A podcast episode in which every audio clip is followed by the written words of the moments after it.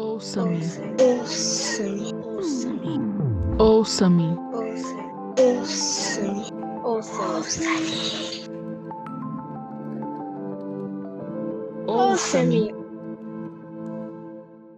Olá, sejam todos bem-vindos ao podcast Ouça-me. Eu sou Mado Costa, menina negra do projeto Eu Me Deodara, de meninas e adolescentes negras enfrentando a Covid-19 na Bahia e Pernambuco.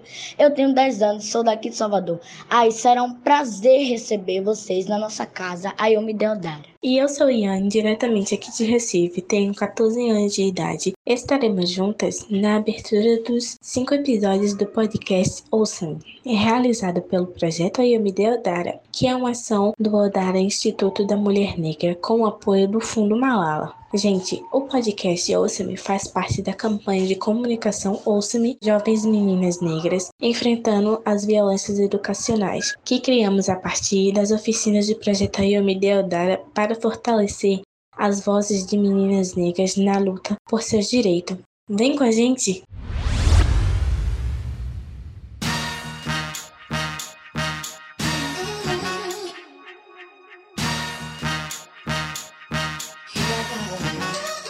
Bom dia, boa tarde, boa noite. Meu nome é Luanda Caiala, tenho 10 anos, moro na cidade de Salvador, Bahia e no bairro da Liberdade. Hoje eu vim apresentar o podcast.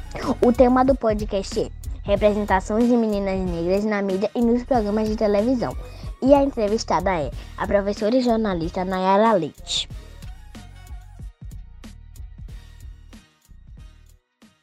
Olá, meu nome é Maria Eduarda Costa, eu tenho 10 anos, sou da cidade de Salvador, Bahia, moro no Garcia e a minha pergunta é: como é para você ser uma jornalista? Olá, meninas! É um prazer enorme estar aqui com vocês. Quero primeiro agradecer o convite é, que vocês estão me fazendo, agradecer especialmente aí a Bárbara, a Lorena, a Luanda, a Manu e a Maria, agradecer a Profran, agradecer ao projeto Ayomi Deodara por esse lindo trabalho que vocês estão desenvolvendo nesta série desse podcast, desse podcast maravilhoso. É... Então, eu quero dizer para vocês que para mim ser jornalista é fortalecer o meu compromisso com contar as histórias da população negra de uma maneira humanizada. Ser jornalista é trazer essas memórias, é construir essas narrativas de forma humanizada, da forma como a população negra deveria ter sido retratada desde sempre. Ser jornalista é estabelecer esse compromisso com a ética, com as narrativas que não foram contadas, com as memórias que são negadas, com as memórias que são invisibilizadas. Isso para mim é ser jornalista é, e eu sinto que ser jornalista mudou muito de antes, quando eu entrei no curso de comunicação, que eu era apenas uma estudante, e depois, quando eu entrei no ativismo das mulheres negras. E quando eu entrei no ativismo das mulheres negras e da luta contra o racismo, eu dei um outro significado a ser jornalista. Ele se alinhou a essa minha perspectiva coletiva de que a comunicação ela ultrapassa mentes, ela tem o poder de ultrapassar horizontes, ela tem o poder de recontar as histórias, ela tem o poder de falar sobre nós de forma positiva, ela tem o poder de dizer o, o quanto nós somos um povo bonito, importante, interessante, que construiu várias histórias e várias memórias que são invisibilizadas. Isso para mim hoje é ser jornalista.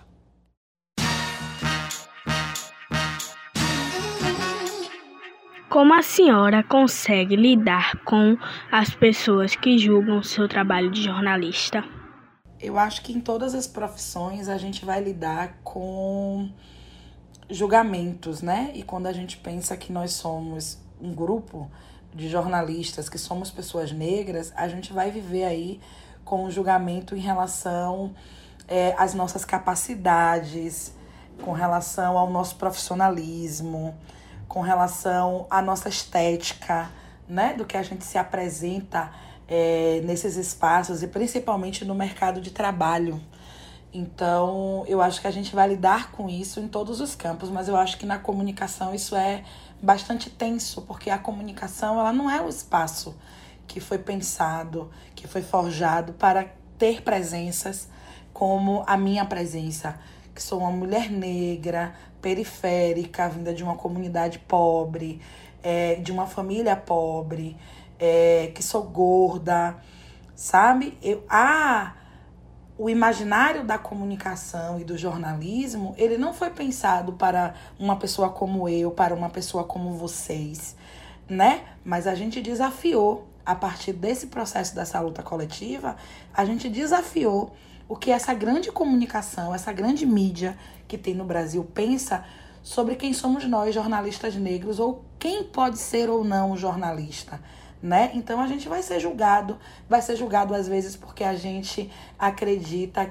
é, que a imparcialidade ela precisa ser real, mas ao mesmo tempo a gente precisa ouvir e defender as narrativas das pessoas negras que nunca tem espaço de ter contra-resposta. Muitas vezes a gente assiste um programa de TV, escuta um programa de rádio e que as pessoas estão falando coisas sobre nós, sobre a nossa história, que não são verdadeiras. E na maioria das vezes elas não abrem a possibilidade da gente trazer o nosso ponto de vista sobre quem somos, sobre a nossa identidade, sobre a nossa história, né? Então, quando a gente que é jornalista negra e jornalista negro apresenta esse outro ponto de vista, que é da denúncia mesmo, né? Quando a gente está falando, por exemplo, olha, a mídia do Brasil é racista.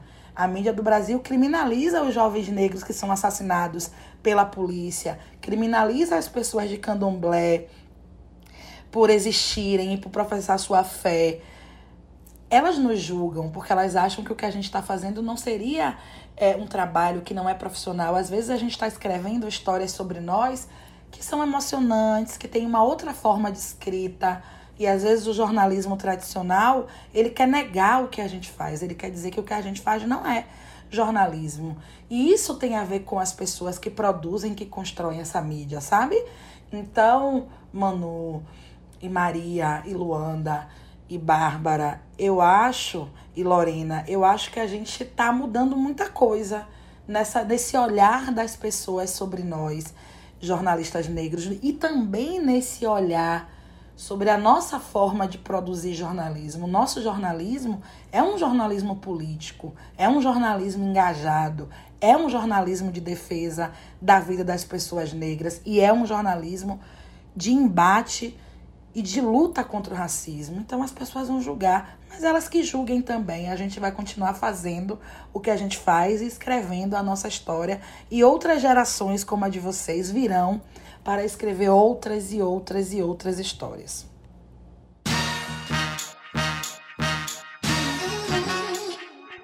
Pronai, me responda essa pergunta. Quais são suas referências no mundo do jornalismo? Nossa, Luanda, que pergunta maravilhosa. Enfim, são tantas pessoas que eu tenho como referência, né? Eu tenho referência de pessoas e de grandes jornalistas, homens e mulheres negras no Brasil inteiro, que estão aqui ainda, mas que de muitos que também já não estão mais aqui, mas que foram extremamente importantes para que eu, por exemplo, tivesse a oportunidade e a possibilidade de aprender a importância de escrever as nossas histórias e de aprender a, a produzir um, um jornalismo que é pensando em nós, pessoas negras. Então, assim, eu destaco primeiro que uma grande referência para mim, que foi quem me incentivou, inclusive, a produzir um jornalismo pensando nas relações raciais, que é uma jornalista, que hoje ela é professora da UNEB, que é a jornalista Série Santos. Ela é uma grande referência para mim. Outra grande referência para mim é um jornalista negro que hoje ele é, ele criou um grande jornal que circulou o Brasil inteiro, sabe, em todos os lugares. E eu, inclusive, foi a primeira vez que eu recebi uma correspondência na minha residência, lá em Tubarão, que foi quando chegou pelo correio no envelope um jornal que era o jornal Heroim, que era um jornal negro é, de mídia negra que circulou o Brasil inteiro e que só contava histórias sobre nós só fazia denúncia de coisas que afetavam a gente, população negra. Que, e quem fez, quem criou esse grande jornal, que foi muito importante durante muito tempo, foi um jornalista que ele ainda está vivo, né? Que bom. É, ele é a memória viva, né? Dessa grande produção, que é o jornalista Edson Cardoso. Mas junto com esse Edson Cardoso, eu trago uma outra professora que eu tive, que foi maravilhosa, que foi a primeira vez que ela disse assim: olha, você tem que produzir é, uma pauta sobre é, movimentos sociais. Porque eu não sabia o que eram os movimentos sociais, eu não conhecia. E aí ela me deu essa pauta, que foi a professora Maciaguina, foi a minha professora da faculdade. E foi ela que me estimulou a conhecer os movimentos sociais, a estudar mais sobre a leitura crítica né, da mídia, da sociedade como um todo, e a entender mais esse contexto das mulheres negras, da população negra, do movimento negro. Então, assim, essas três pessoas são, foram pessoas muito importantes e são ainda é, muito importantes na minha trajetória, são minhas grandes referências da comunicação, do jornalismo. Mas hoje, né, eu também não posso deixar de falar das meninas mais jovens também, né?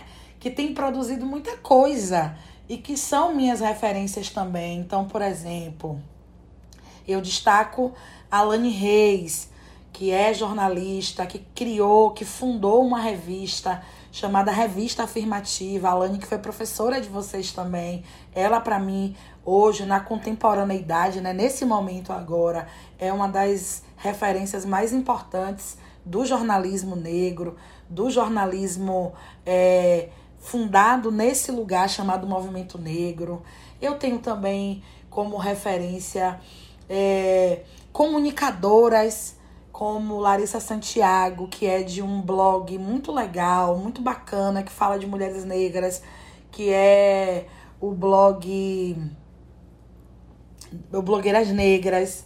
Enfim, eu tenho aí um conjunto de pessoas hoje, né? Graças aos orixás, às energias e ao trabalho do movimento negro, nós hoje podemos olhar para o lado e dizer assim: poxa, nós temos várias e várias e várias pessoas fazendo jornalismo e várias e várias dessas pessoas são negras e são pessoas comprometidas com a luta racial. Então, eu vou aproveitar esse podcast maravilhoso, Luanda, e já que eu não vou conseguir citar o nome de todas as minhas referências, eu vou aqui, em nome dessas pessoas que eu citei, eu quero homenagear todas e todos os jornalistas negros desse país que têm aí desafiado a mídia branca, a mídia hegemônica, a mídia racista, a mídia homofóbica, a mídia lesbofóbica, a mídia transfóbica e produzindo um outro jornalismo, um jornalismo de verdade,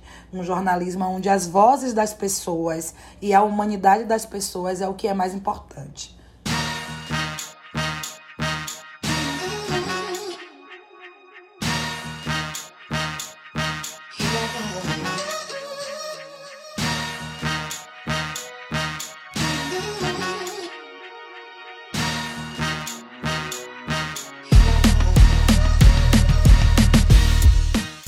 Eita, que esse podcast tá é bonito, hein? Então, para saber do projeto Eu Me Deodara e da nossa campanha de comunicação Ouça-me, Jovens Meninas Negras Enfrentando as Violências Educacionais, basta acessar o Instagram do arroba Odara e do arroba Odara Instituto. Faça parte dessa grande mobilização. Lute com uma menina negra por seus direitos. Um beijo.